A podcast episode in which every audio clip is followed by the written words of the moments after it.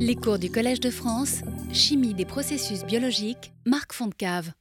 Euh, bonjour à tout le monde, euh, merci d'être ici donc pour ce, début de série de, cours sur, euh, sur l'enzymologie. Comme certains d'entre vous le savent, on, a, déjà commencé à traiter cette question l'an dernier, d'où le même titre avec le numéro 2 ou, ou le retour.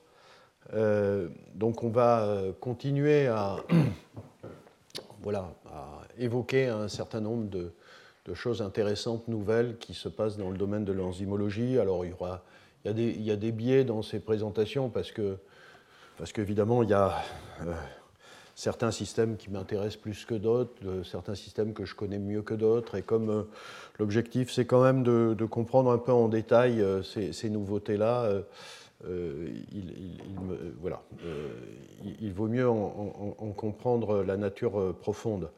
Alors, donc, on repart pour une série de six séances. chaque fois, comme d'habitude, j'aurai un, invité qui parlera d'enzymologie avec ses propres projets de recherche.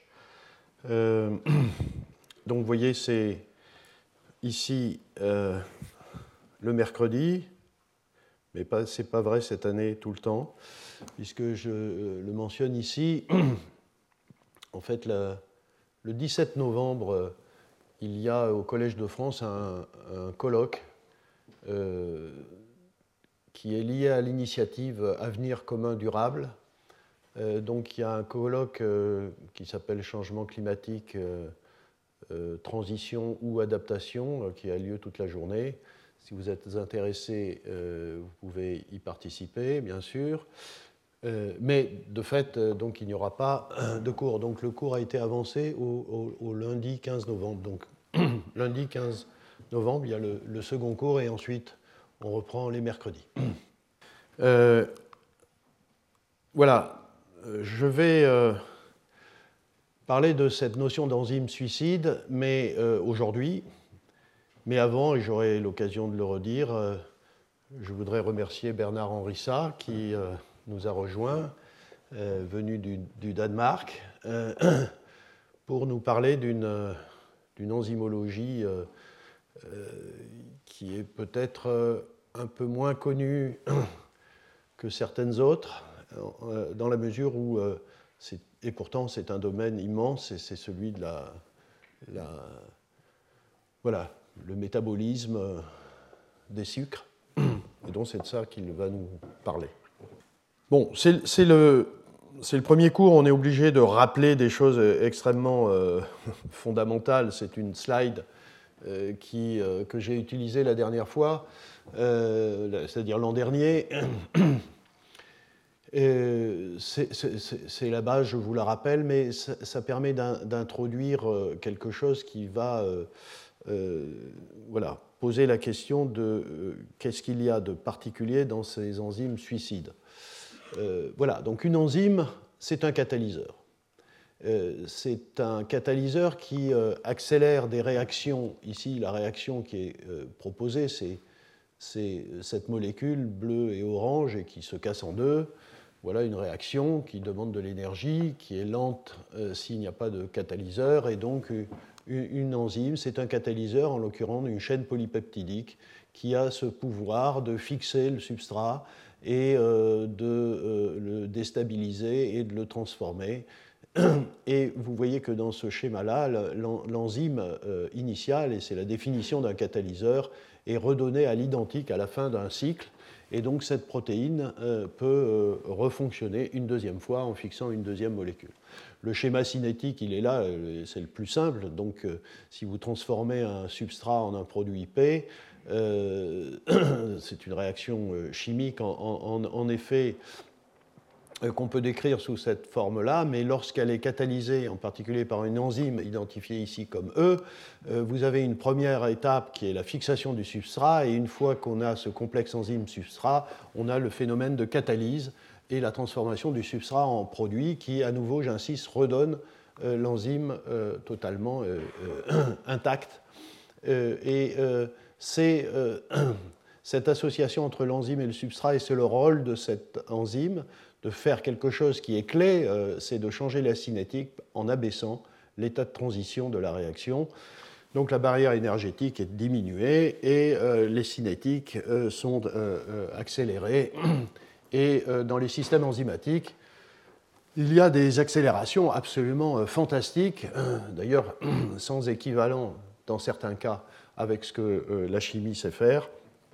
Et c'est ça qui fascine depuis très très longtemps les, les chimistes en particulier, les biochimistes, euh, euh, qui cherchent à comprendre qu'est-ce qui fait que cette enzyme a un tel pouvoir euh, d'accélération de, des cinétiques et de baisse des énergies de transition. Alors, je vais parler de ce concept d'enzyme suicide qui est, un, qui est un peu curieux, mais et qui pose des tas de questions parce que, alors, en anglais, c'est suicide enzymes. Je, pas sûr que la traduction soit enzyme suicide ou, je ne sais pas moi, enzyme suicidaire. Euh, mais en tout cas, la question, c'est que depuis longtemps, et, on continue à, en trouver, euh, c'est ce que je vais raconter, eh bien, au lieu d'avoir ce schéma avec un substrat qui se transforme en produit euh, et, on met de côté, vous voyez, sous la flèche, un catalyseur, c'est une protéine, il y a des cas où, au cours de la réaction, cette enzyme est modifiée irréversiblement et, euh, donc devient inactif. Le produit est bien donné, mais vous n'avez fait qu'un cycle catalytique, de sorte que euh, vous ne pouvez pas repartir pour un deuxième cycle, sauf euh, dans le cas où, évidemment, cette modification est, enlevée, ce qui est rarement le cas dans les exemples qu'on connaît. Et euh, donc il y a tout un tas de questions par rapport à ces situations, à, savoir est-ce que la nature n'a pas trouvé d'autres solutions chimiques à, euh, euh, un procédé de cette, processus de, cette nature-là, dont vous comprenez bien qu'il est particulièrement coûteux, puisque si cette enzyme est inactive, on ne peut plus rien en faire, elle doit être dégradée et c'est toute la machinerie de biosynthèse de la protéine qui doit être remise en, œuvre et, c'est effectivement extrêmement coûteux.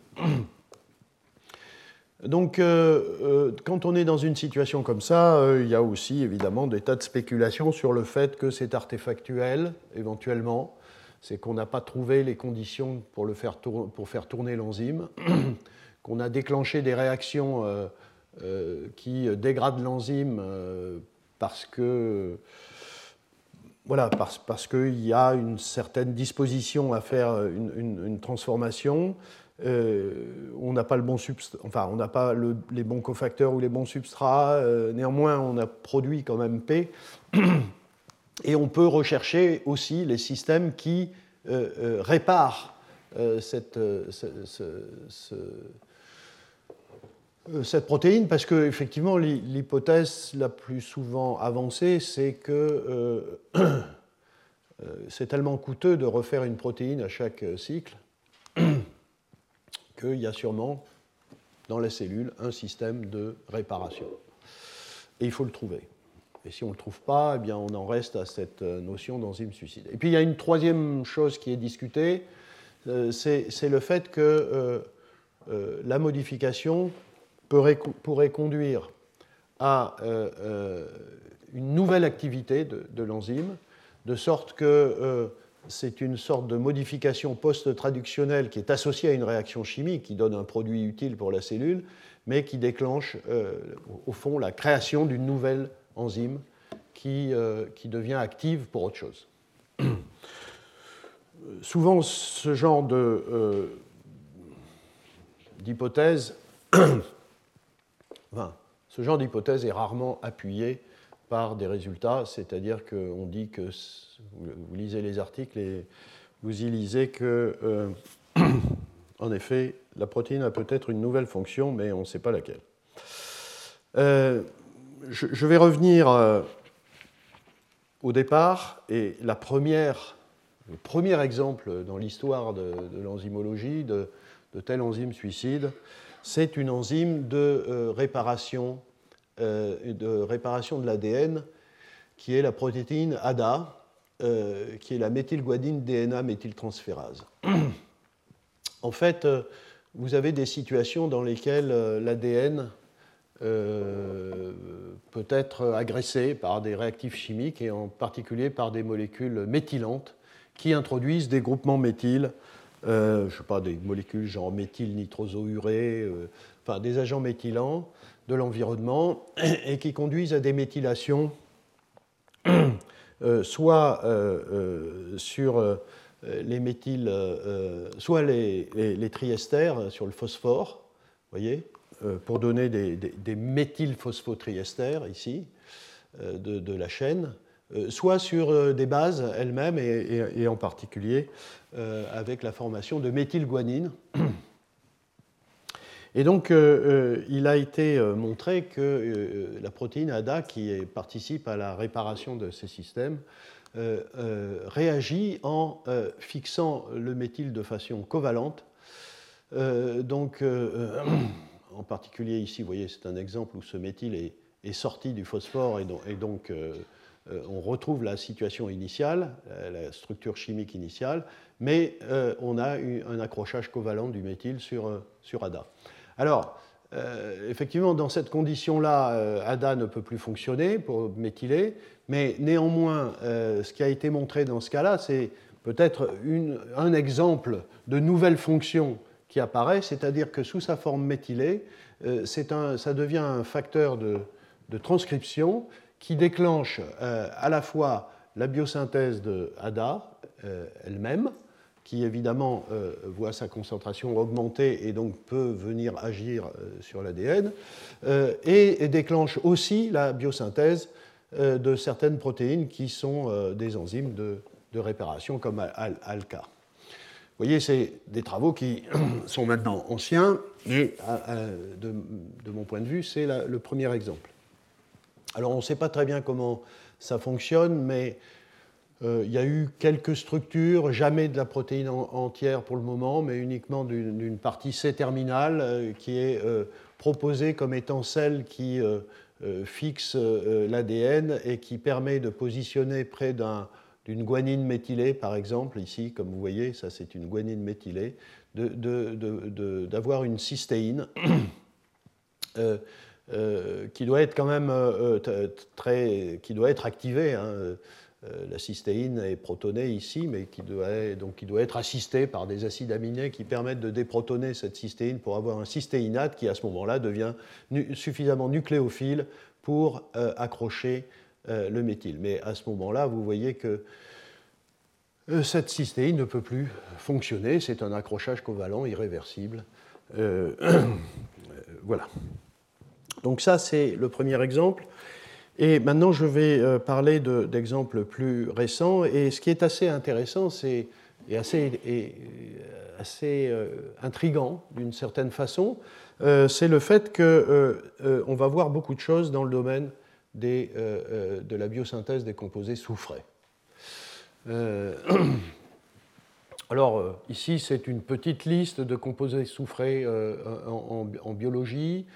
Euh, c'est des choses que ceux qui assistent à mes cours savent, parce que j'en parle souvent, euh, je le redis ici, euh, mais ce n'est pas toujours bien connu que les cellules contiennent un très grand nombre de molécules soufrées et que la question du métabolisme du soufre, c'est-à-dire les sources de soufre initiales, de l'environnement, le transport du soufre, le, la le contrôle de ce soufre qui, s'il était en excès trop important, serait toxique et tous les mécanismes d'insertion d'atomes de soufre dans toutes ces molécules complexes. Euh, ce sont encore des questions qui ne sont pas totalement résolues et sur lesquelles des gens travaillent. Euh, je, voilà, donc vous avez toute une série de molécules, de cofacteurs, et je vais parler de biotine, d'acide lipoïque, euh, en particulier, et puis je vais parler de thiamine pyrophosphate. Euh, comme je serai amené aussi à parler de euh, clusters métalliques qui contiennent du soufre, je rappelle quelque chose que là aussi les, fidèles à ce cours connaissent bien, ce sont les clusters fer-soufre, donc ce sont des assemblages, le plus classique est celui-là, vous voyez, avec une structure cubane c'est des assemblages d'atomes de fer et de soufre. ici, dans le cube, ce sont des atomes de soufre, hein. il n'y a pas d'autre chose, il n'y a pas de carbone. et ce cluster-là, on appelle ça un cluster, est attaché à la protéine grâce à des liaisons euh, euh, avec d'autres atomes de soufre, mais ceux-là des, ne sont pas des, ions sulfures, mais sont des cystéines en particulier. Euh, et puis vous avez toutes sortes de systèmes plus ou moins complexes qui sont des, des clusters fer-soufre. Alors, je vais donc parler de, donc d'un autre exemple euh, récemment montré d'activité suicide dans une chimie qui est évidemment d'une biochimie qui est particulièrement importante. Hein. Euh, euh, c'est un, un, cofacteur majeur, hein, la thiamine pyrophosphate, qui, est, qui, est, essentiel chez, tous les organismes vivants. Et donc sa, biosynthèse nécessite d'une part la biosynthèse de la pyrimidine, dont je ne parlerai pas, et de la biosynthèse du, thiazole, donc vous voyez euh, qui contient euh, euh, cet atome de soufre. Et ensuite se fait le couplage entre les deux molécules, mais je ne parlerai que de la synthèse du, du thiazole. Et en fait, c'est une très grande diversité de, de, chemins biosynthétiques qu'on trouve dans le vivant. Hein. Vous avez des, une situation extrêmement incroyable, je dirais, qui est notamment euh, chez, la levure, où vous, n'avez qu'une seule enzyme pour faire une chimie, vous allez voir le pathway qui est d'une très très grande complexité, hein, qu'une seule enzyme, euh, tandis que, euh, par exemple, chez les bactéries, pour faire la même réaction, hein, la biosynthèse de cette molécule, vous avez besoin de 5 ou 6 gènes. Vous avez besoin de deux substrats, la glycine et le NAD+, et c'est une enzyme qui est, qui est fer dépendante. Alors, euh, voilà le pathway. Euh, vous voyez, vous partez de NAD, euh, vous faites l'ADP ribose, vous faites l'ADP ribulose, c'est là qu'intervient la glycine. La, glycine s'accroche et puis à, la suite de, toute une série de transformations donne cet intermédiaire glycinimine que vous pouvez écrire comme ça 13 ou, 12 avec la double liaison, enfin c'est un transfert de, protons. Et euh, ensuite, euh, vous avez à ce niveau-là euh, l'introduction d'un atome de soufre et fermeture du cycle pour arriver jusqu'à l'ADT, qui est le, le thiazole. C'est absolument incroyable. Une seule enzyme fait tout ça chez la levure. Et ce qui est clair, c'est que lorsqu'on fait euh, tourner euh, cette enzyme ou même qu'on l'isole, euh, qu'est-ce qu'on observe? Ici, vous voyez l'enzyme toute seule. vous rajoutez l'ADP ribose. voilà, vous ajoutez l'ADP ribose, c'est en rouge. Vous ajoutez l'ADP ribose et la glycine, il n'y a toujours pas parce que c'est euh, l'ADT5, il sort ici en chromato, il ne se passe toujours rien, donc vous avez des pics qui correspondent euh, à chacune des molécules que vous avez rajoutées. Et puis dès que vous rajoutez du fer, à ce moment-là, vous voyez apparaître le thiazole. Donc euh, l'enzyme plus l'ADP ribose, enfin, vous auriez pu partir de là, mais ici, c'est pas on est parti d'ici, des, fois c'est des, essais enzymatiques qui partent de l'ADP ribulose, mais il faut de la glycine, il faut du fer, et on voit ici qu'il n'y a aucune source de soufre euh, qui a été apportée à l'enzyme, et malgré tout, on a une molécule complexe avec un atome de soufre. Et de fait, euh, la spectrométrie de masse a montré que cette protéine euh, avait une masse inférieure de 32 et que donc, euh, en effet, ça a indiqué euh, la possibilité qu'il y ait un atome de soufre qui soit sorti de la protéine d'une façon ou d'une autre. Euh, les choses ont avancé lorsqu'il y a eu une structure aux rayons X qui, vous voyez, au, début des années 2010, qui a montré parfaitement bien, donc c'est une, une structure de la protéine en présence d'ADT, donc du, produit hein, du thiazole, et en face, vous avez une déhydroalanine, c'est-à-dire une cystéine qui a perdu son atome de soufre. Euh, et qui est d'ailleurs assez bien positionné. Vous voyez le soufre ici final, il n'est pas loin de, euh, de, ce qui serait une cystéine ici. Et donc l'idée, en effet, c'est qu'on a eu possibilité de transférer cet atome de soufre. Imaginez une cystéine ici à la place de la déhydroalanine. Il y a besoin de fer, et, en effet, euh, donc l'hypothèse de, travail. Alors, cette, cette, déhydroalanine, elle est en position 205. Euh, si vous partez d'une enzyme euh, active, mais dans laquelle vous mutez cette sérine et cette alanine, ils sont, ils sont actifs. Ils sont inactifs, hein, ce qui montre que. Voilà. Euh, mais ils peuvent devenir actifs si vous ajoutez du sulfure. Bon, ça, c'est une information. Euh, et euh, évidemment, lorsque vous avez euh, la déhydroalanine, que vous récupérez cette protéine et que vous la testez, eh bien, elle, est, inactive. Et donc, l'hypothèse de travail, c'était que, en effet, cette cystéine 205 était transférée au précurseur dans le schéma que j'ai montré tout à l'heure, l'intermédiaire qui, qui va être soufré à travers une attaque de ce soufre qui est activé par interaction avec le fer euh, pour euh, attaquer cette position ici. Et c'est ce qu'on retrouve là, et par voilà, un transfert de, doublé, vous introduisez le, soufre à la bonne position et vous fermez le cycle. Voilà. Et dans ces articles-là, ce que vous lisez, c'est pourquoi la levure utilise une cystéine du site actif euh, plutôt qu'un sulfure exogène pour faire la biosynthèse du thiazole. Voilà, vous voyez, euh, dans ce genre de papier, euh, on ne connaît pas la réponse à cette intéressante question. voilà, et là, c'est à nouveau ce genre d'hypothèse qui est fréquente, mais qui n'est jamais validée expérimentalement. La possibilité, c'est que euh, la formation du thiazole euh, déclenche une modification euh, post-translationnelle et que, soi-disant inactive protéine, a une, fonction nouvelle dans la levure. Donc c'est en effet un, état de, de, suicide, puisque en se séparant de son soufre, l'enzyme devient inactive. Alors, en fait, euh, les choses sont assez complexes parce que ce n'est pas euh, général.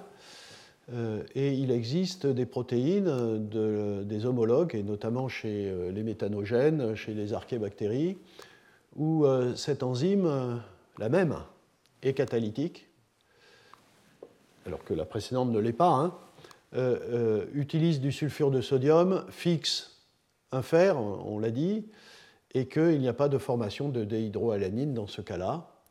Et ce qu'on observe, c'est qu'il euh, n'y a pas de cystéine euh, à la position euh, correspondante de l'enzyme précédente. C'est une histidine. Et donc, à nouveau, on a la possibilité de faire réagir cette ADP ribose avec du fer et de la glycine, et on forme le thiazole. Et euh, plusieurs cycles catalytiques euh, sont euh, possibles en présence de sulfure de sodium.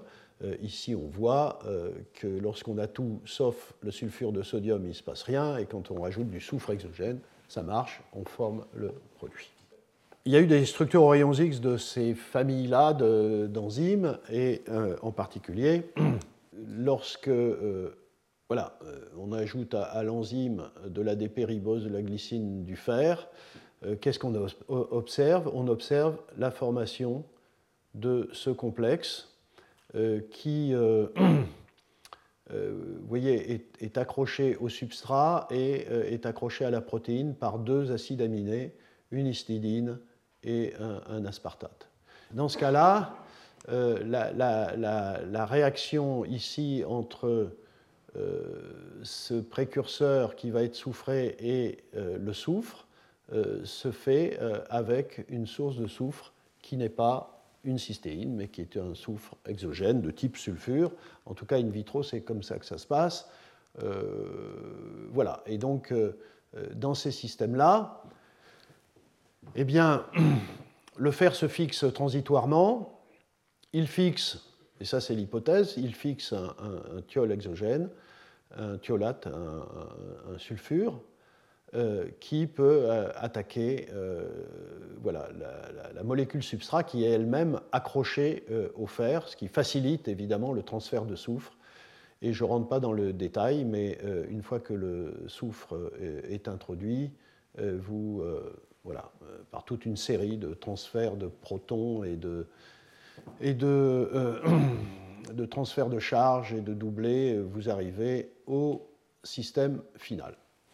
Et donc on se retrouve dans des situations où, euh, au fond, il y a des systèmes qui ne sont pas suicides et on se demande toujours pourquoi, chez la levure, on a une cystéine et pas une histidine, et que dans ce cas-là, euh, la chimie de ce système-là est de d'arracher cet atome de soufre. Alors ici, j'ai représenté, ça sous forme HS-, mais euh, euh, ça ne veut pas dire que c'est du HS- libre qui, fonctionne. Voilà.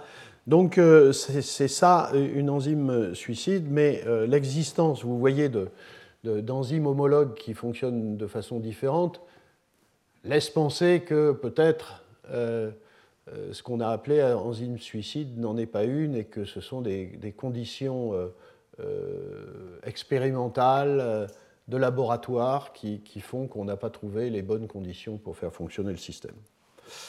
Un autre, un autre système intéressant, c'est un autre exemple hein, de,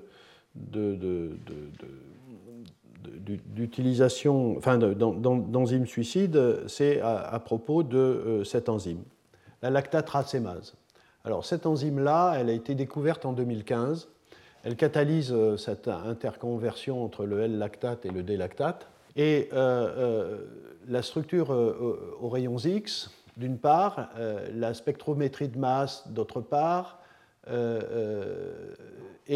a montré euh, l'existence d'un cofacteur qui n'avait jamais été euh, découvert auparavant. Donc ce cofacteur, il est indiqué ici, euh, vous voyez, et ce cofacteur, c'est un cofacteur métallique qui contient du nickel, d'ailleurs organométallique, puisque vous voyez que vous avez une liaison nickel-carbone, mais ce qui m'intéresse ici, c'est que ce nickel est accroché à un ligand qui contient deux atomes de soufre. Hein. Euh, c'est ça qui est important. Et euh, la chimie ici de conversion, euh, de racémisation, se fait au niveau de, ce site actif de, l'atome de nickel. Immédiatement, les gens qui se sont intéressés à ce cofacteur qui est assez unique, pas, tellement pour les chimies, j'ai déjà raconté un peu cette histoire, mais pas sous l'angle suicide, mais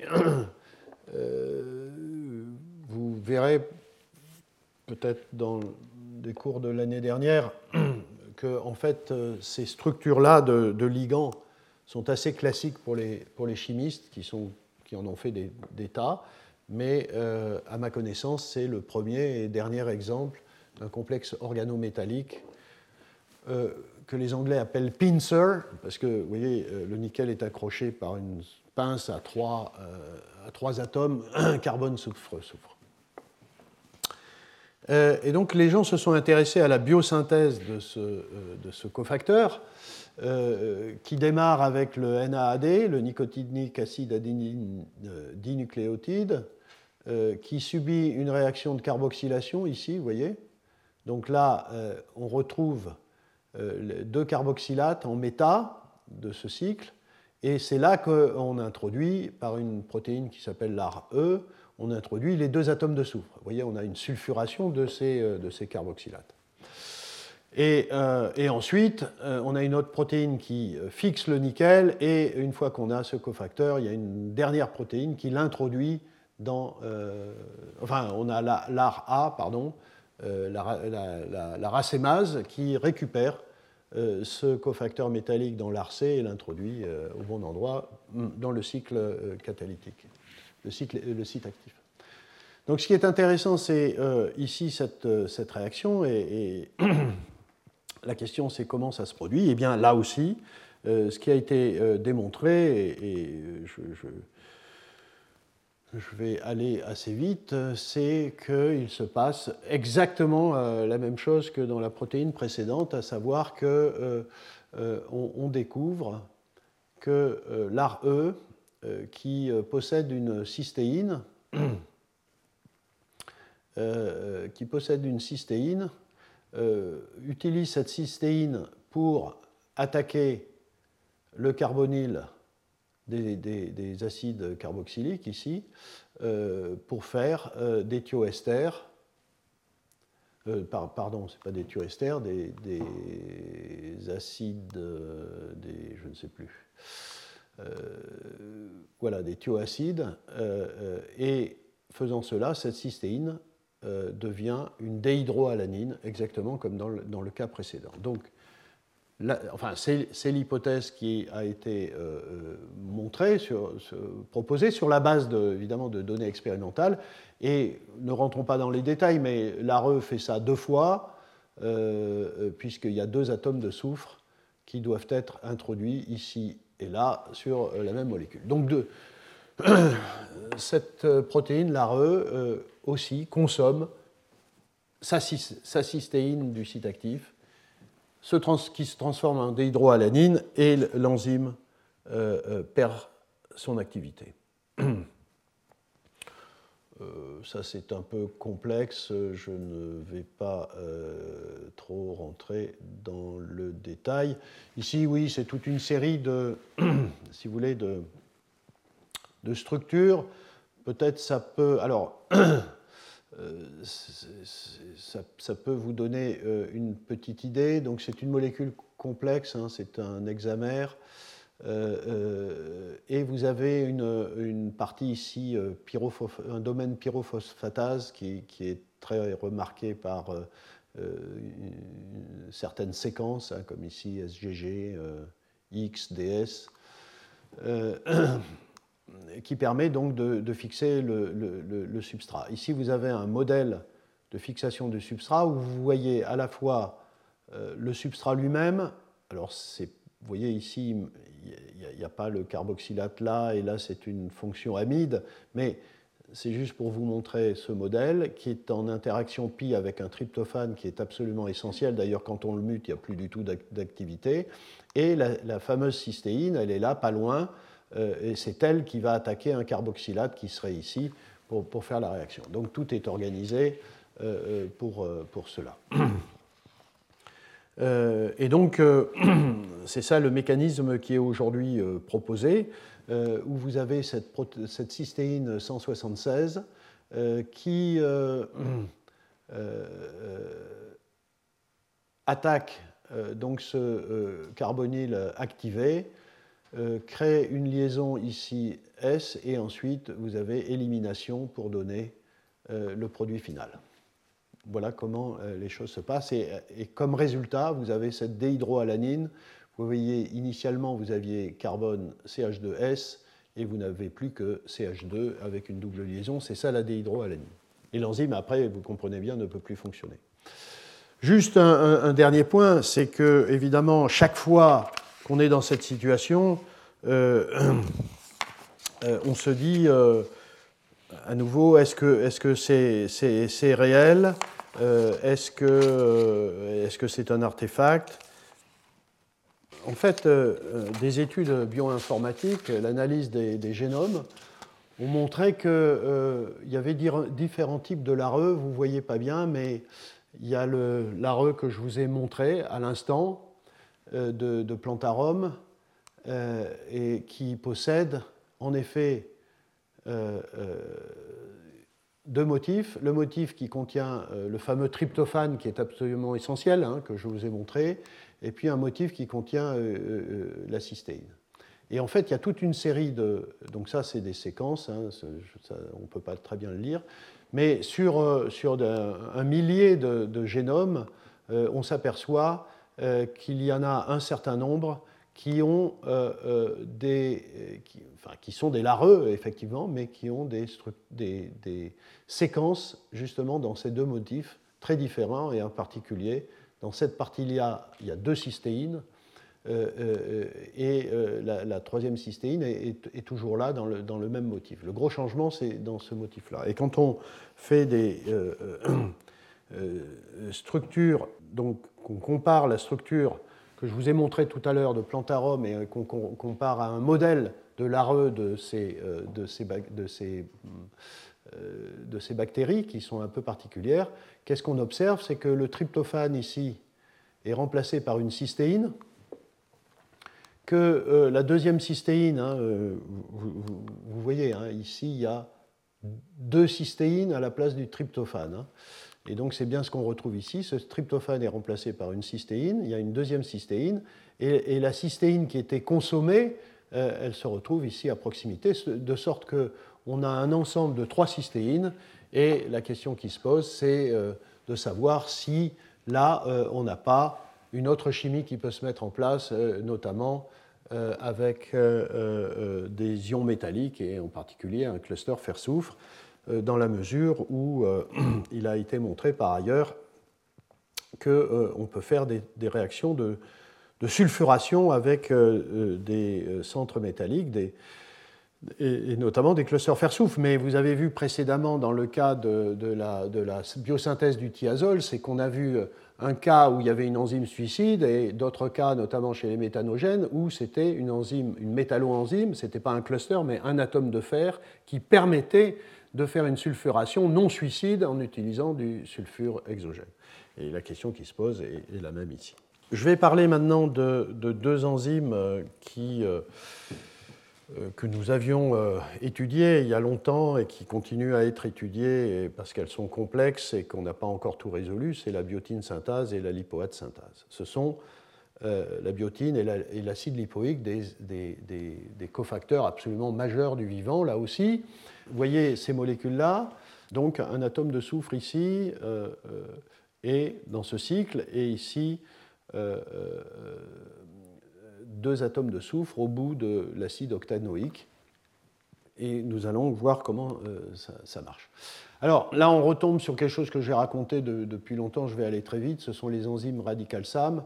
Euh, en fait, ces deux enzymes, la biotine synthase et la lipoate synthase, donc qui, qui permettent l'incorporation de ces atomes de soufre, sont des euh, enzymes radicales SAM. Alors, je vais avoir juste une dia pour rappeler ça, mais j'ai raconté ça mille fois déjà dans le passé. Euh, les enzymes radicales SAM ce sont, ont, deux, propriétés. Une propriété structurale qui est que ce sont des enzymes qui contiennent des clusters 4 fer, 4 soufre, hein, ici, vous voyez ici, euh, euh, qui fixent une molécule de S-adénosylméthionine. Voilà, par la partie aminocarboxylate finale. Euh, cette euh, S-adénosylméthionine, c'est un sulfonium, S ici, qui est connu pour, euh, donner, pour être un donneur de méthyle, parce que ce méthyle est très électrophile, mais ici, il faut oublier cette chimie-là, ce n'est pas du tout une, chimie ionique, c'est une chimie radicalaire. Parce que la deuxième propriété, c'est qu'une fois que vous introduisez un électron là-dedans, qu'est-ce qui se passe?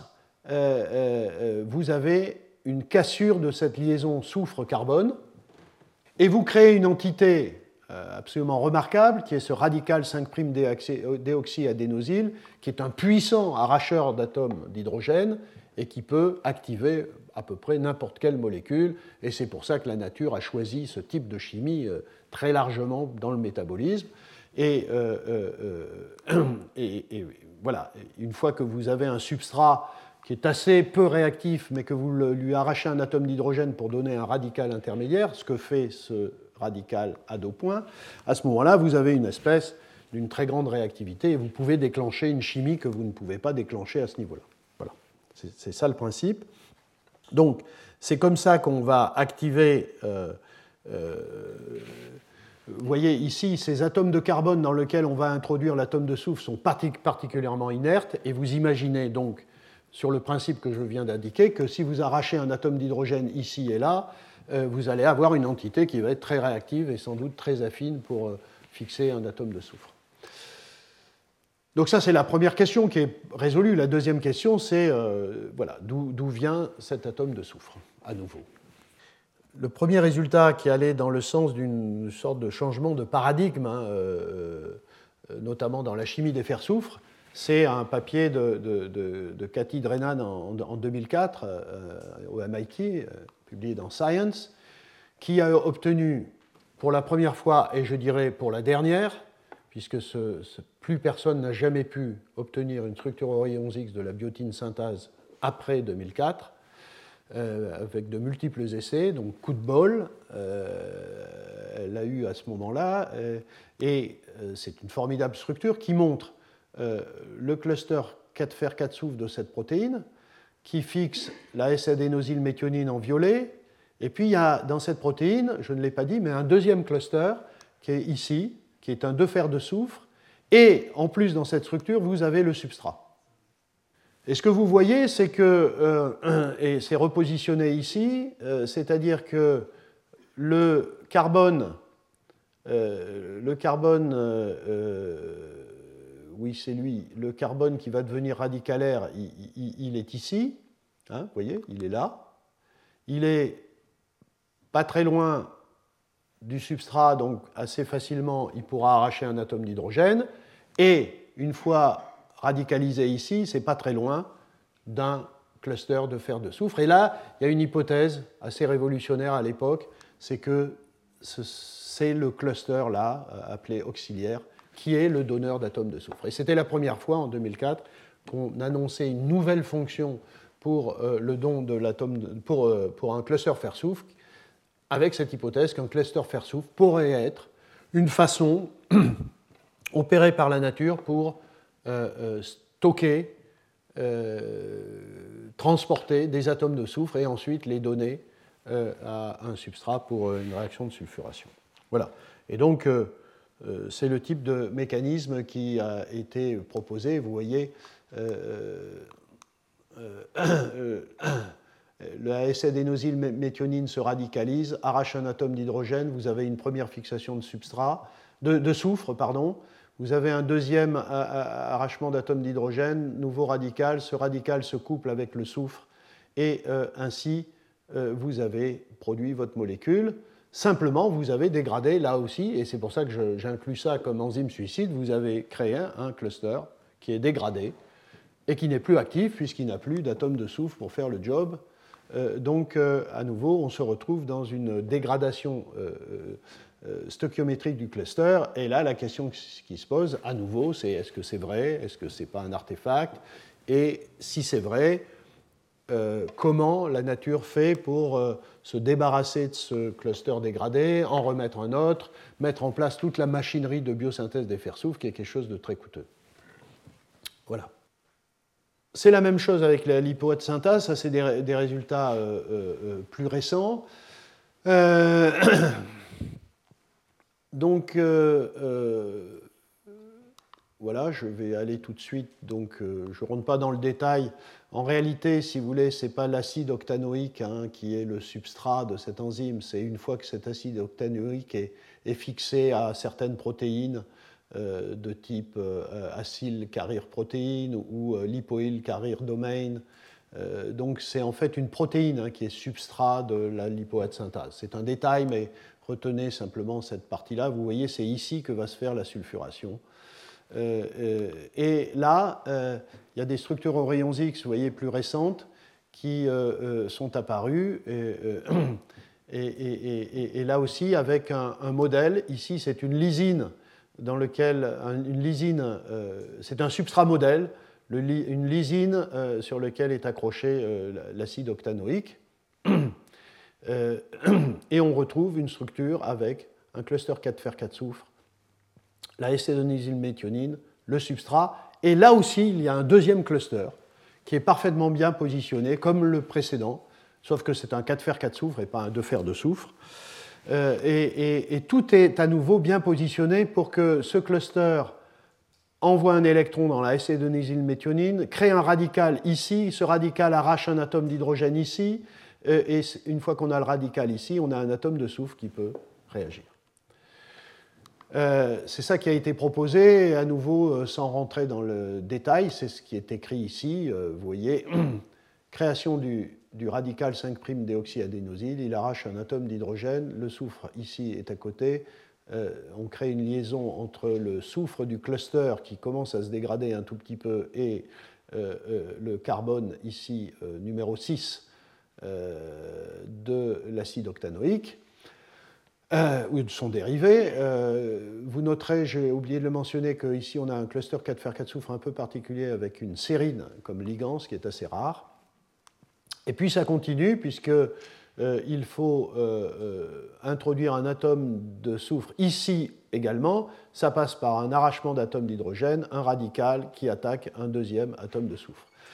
Et donc là aussi, euh, euh, vous perdez, vous produisez euh, votre acide lipoïque, mais au détriment d'une dégradation massive de ce second cluster. Et là, même question, c'est suicide. Alors, bon, les, choses ont été assez bien. alors, il y, y, a eu de belles choses qui ont été démontrées, et en particulier, vous voyez, c'est plus récent encore. Euh, c'est avec un, modèle maintenant peptidique. Euh, donc c'est le peptide porteur de l'acide octanoïque, c'est pour ça qu'il y a une lysine hein, avec une chaîne octyle. Donc, si vous prenez euh, votre enzyme, l'IPA, vous prenez la SAM, un réducteur et ce, et ce peptide, vous faites bien entendu un radical à deux points et les gens qui ont travaillé là-dessus, et c'est toujours Cathy Drenan, euh, a étudié euh, ce LIP-A modifié après cette chimie-là. Euh, et ce qu'on observe, c'est que le 4 fer 4 soufre qui portait la S-adénosylméthionine est intact, c'est en cohérence avec le, le mécanisme que j'ai montré. par contre, en effet, il n'y a plus de 4 fer 4 soufre dans la position auxiliaire, et on voit que le peptide est fixé en effet au cluster dans cette, euh, euh, structure, que la méthionine est sur le 4 fer 4 soufre euh, SAM. Voyez, parce que quand on casse la SAM, on donne de la méthionine en plus de, points. Et points, quand il arrache un atome d'hydrogène, il devient 5'-déoxyadénosine. Et tout ça se trouve dans, dans, la structure.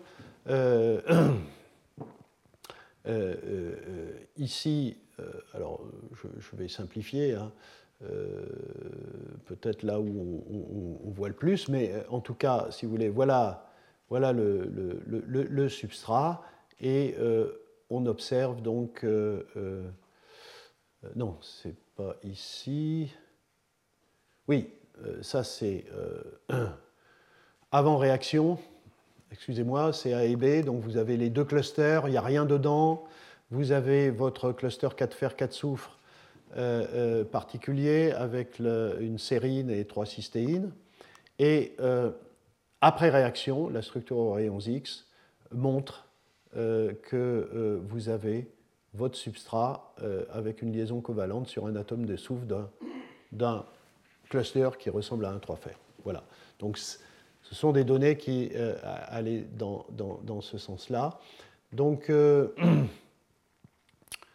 euh, juste remarquer à nouveau, mais je l'avais déjà fait, que vous avez aussi bien dans la lipoate synthase que dans la biotine synthase, je redonne la figure que j'avais montrée précédemment, vous avez une organisation très particulière pour une chimie extrêmement complexe, qui est une chimie radicalaire, qu'il faut parfaitement bien contrôler, sinon ces radicaux attaquent un peu n'importe quoi. Euh, euh, et le radical, à nouveau, qui est créé ici, euh, permet d'arracher un atome d'hydrogène qui se fixe sur le soufre. Ça, c'est le cas de la lipoète synthase. Ici, il n'y a pas le même type de structure qui a été obtenu au cours de la réaction, mais néanmoins, il y a la structure dans le cas de BioB de euh, euh, la disposition de tous les réactifs avant qu'ils se mettent à réagir. Euh, voilà, peut-être je vais terminer sur un autre exemple, un dernier exemple. donc vous voyez, c'est le tout dernier exemple, c'est publié en 2020.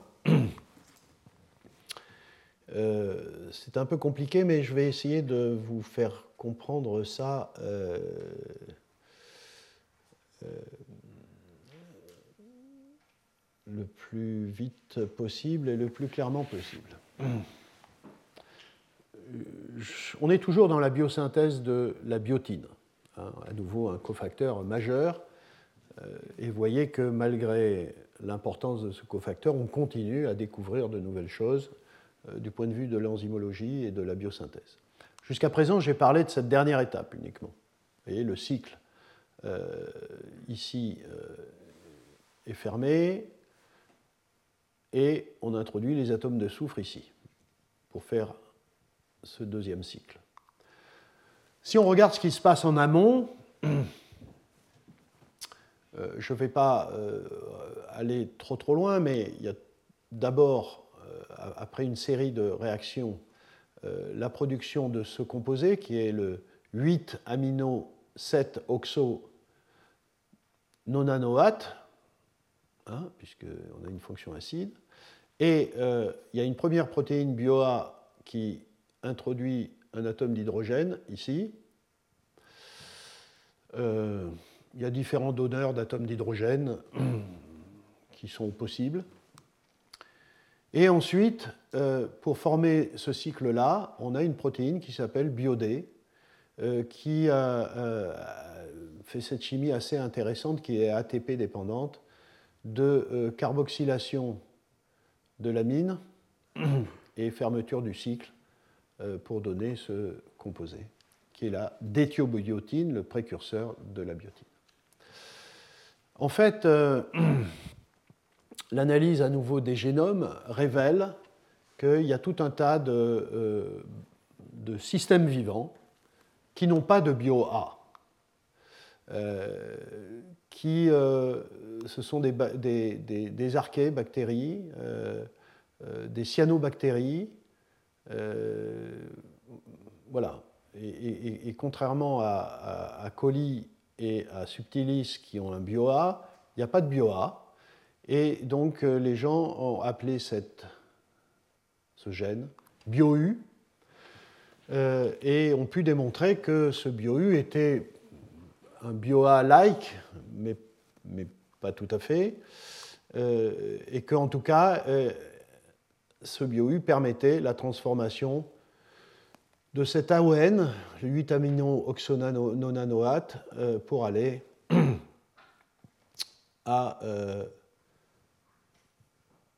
En fait, vous verrez à la déthiobiotine, euh, euh, et la question initialement, c'est est-ce que BioU est juste remplacé, est là pour remplacer BioA Bon, euh, très rapidement, les gens ont montré que si vous partez de ça et vous mettez BioU à la place de BioA, vous ne formez absolument pas le produit que BioA forme. et puis, ce qu'on observe, c'est que lorsqu'on fait euh, donc vous voyez, euh, AON plus NADPH plus divers donneurs d'azote. Euh, on voit que le NADPH et l'AON sont consommés, mais on ne forme pas de, on, ne forme pas de, DAN. Et puis, en réalité, lorsqu'on fait cette réaction, on observe qu'il y a un aduit sur BioU. Donc DAN ne sort pas comme produit, c'est-à-dire l'AON rentre, mais il n'y a aucun produit qui sort. Par contre, il y a la molécule qui reste accrochée euh, euh, à, BioU, et ceci est vu euh, par, spectre de masse, analyse de peptides, et en fait, on s'aperçoit que. bon, je, vais, faire ça plus simplement. On, s'aperçoit que euh, où est-ce que c'est? Oui, voilà. Le plus simple, c'est de retenir cette, image-là. On s'aperçoit que euh, c'est la lysine 124 de BioU qui est accrochée euh, au, substrat. Et donc, vous voyez que c'est cette amine-là, c'est-à-dire que ce n'est pas une amine exogène, genre S-adénusylméthionine ou lysine, qui peut faire le boulot, mais là aussi, c'est le cas où une euh, un acide aminé de la protéine fait le job. Euh, et ici, c'est la lysine 124. Ça a été montré par la, la précédente. Je ne suis pas rentré dans le détail parce que je n'ai pas le temps. Qui s'accroche. Et, on, en, reste là. Euh, à nouveau, je rappelle que dans le cas de... on en reste là, mais on n'a pour le moment pas d'évidence de, formation ici de fermeture du cycle, ça s'arrête là. Et donc l'hypothèse ensuite qui a été euh, proposée, donc ça, ça a été vu à la fois donc par euh, spectro de masse, analyse de peptides, et puis par cristallo, je ne rentre pas dans le détail ici, euh, mais l'hypothèse c'est qu'à ce moment-là, BioU servirait de substrat à l'introduction du CO2 pour continuer à faire la chimie jusqu'à jusqu'à la déthiobiotine. Et euh, en effet, une fois que vous avez ce conjugué et que euh, vous traitez par biodé, et c'est ce qu'on voit ici, euh, en fonction de la présence de NAD, en particulier, vous voyez apparaître le produit. Mais ce produit, ce n'est pas cet intermédiaire, c'est déjà celui-là. Euh, qui donne la déthiobiotine. Et votre lysine 124 n'est plus une lysine, mais est maintenant sous une forme semi-aldéhyde euh, qui est euh, totalement inactive. Donc après un cycle catalytique, vous avez détruit votre lysine 124 en, en, aldéhyde qui ne peut plus faire le boulot. Donc là, à nouveau, c'est un exemple, et c'est le plus récent exemple aujourd'hui, mais on continue donc à découvrir euh, euh, ces, enzymes suicides. Donc je, remontre à nouveau. BioU a une lysine euh, qui est un donneur d'amine qui attaque le carbonyle ici. puis le CO2 réagit sur cette, cette, fonction amine. Et ensuite, vous avez cet intermédiaire et biodé, que biodé prend en charge pour faire la déthiobiotine. Voilà. Bon, je ne vais pas rentrer dans le détail, ça suffit, comme ça. Euh, voilà. En conclusion, on continue à découvrir cette chose curieuse qui est, et voyez, jusqu'en 2020, à ma connaissance, BioU est le dernier exemple d'une enzyme suicide. On continue à découvrir des systèmes qui ont cette particularité de se détruire après un cycle catalytique à nouveau, je... d'abord, première remarque, on trouve beaucoup ça dans le métabolisme du soufre. Est-ce qu'il y a quelque chose de particulier dans le métabolisme du soufre qui fait qu'on ne peut pas utiliser des donneurs de soufre exogènes dans certains cas euh, parce que, pourquoi? Parce que le soufre serait dans certaines conditions trop toxique et qu'on ne pourrait pas en avoir accès euh, euh, facilement dans la cellule sous forme de libre et active. Donc il faudrait, en effet, on serait forcé d'utiliser des soufres de, de cystéine fixés à la protéine. La deuxième chose que je voudrais dire, c'est que, évidemment, il y a toujours, parce que tous ces résultats sont des résultats d'expériences in vitro, euh, dans des conditions donc particulières, hors de la cellule, et on sait très bien que lorsqu'on sort euh, la protéine de la cellule, on peut avoir des comportements euh, qui sont, qui sont différents. Donc est-ce que ce sont des artefacts de l'expérience in vitro et qu'on n'a pas trouvé les bonnes conditions? Pas le bon donneur de soufre, peut-être c'est pas du sulfure, c'est pas du Na2S, mais c'est autre chose. Et voilà, ce que je porte à votre euh, réflexion, c'est que euh, peut-être un certain nombre de ces systèmes, et oui, euh, un certain nombre de ces systèmes méritent d'être revisités aujourd'hui si l'on accepte mal, ce qui est un peu mon cas, si on accepte mal que la nature ait choisi de sacrifier aussi largement des protéines euh, et que dans ce cas-là, il faut, euh, à travers des... Hein, vous l'avez vu, ça peut être soit par euh, décomposition d'un acide aminé, cystéine, lysine, on a vu, ou par décomposition d'un cluster.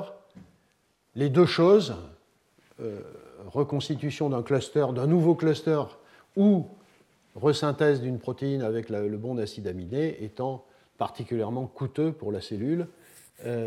voilà, donc peut-être qu'il y a certains systèmes qu'il faut revisiter en se posant la question de, de, la possibilité de rendre ces systèmes réellement catalytiques. Voilà, je vous remercie.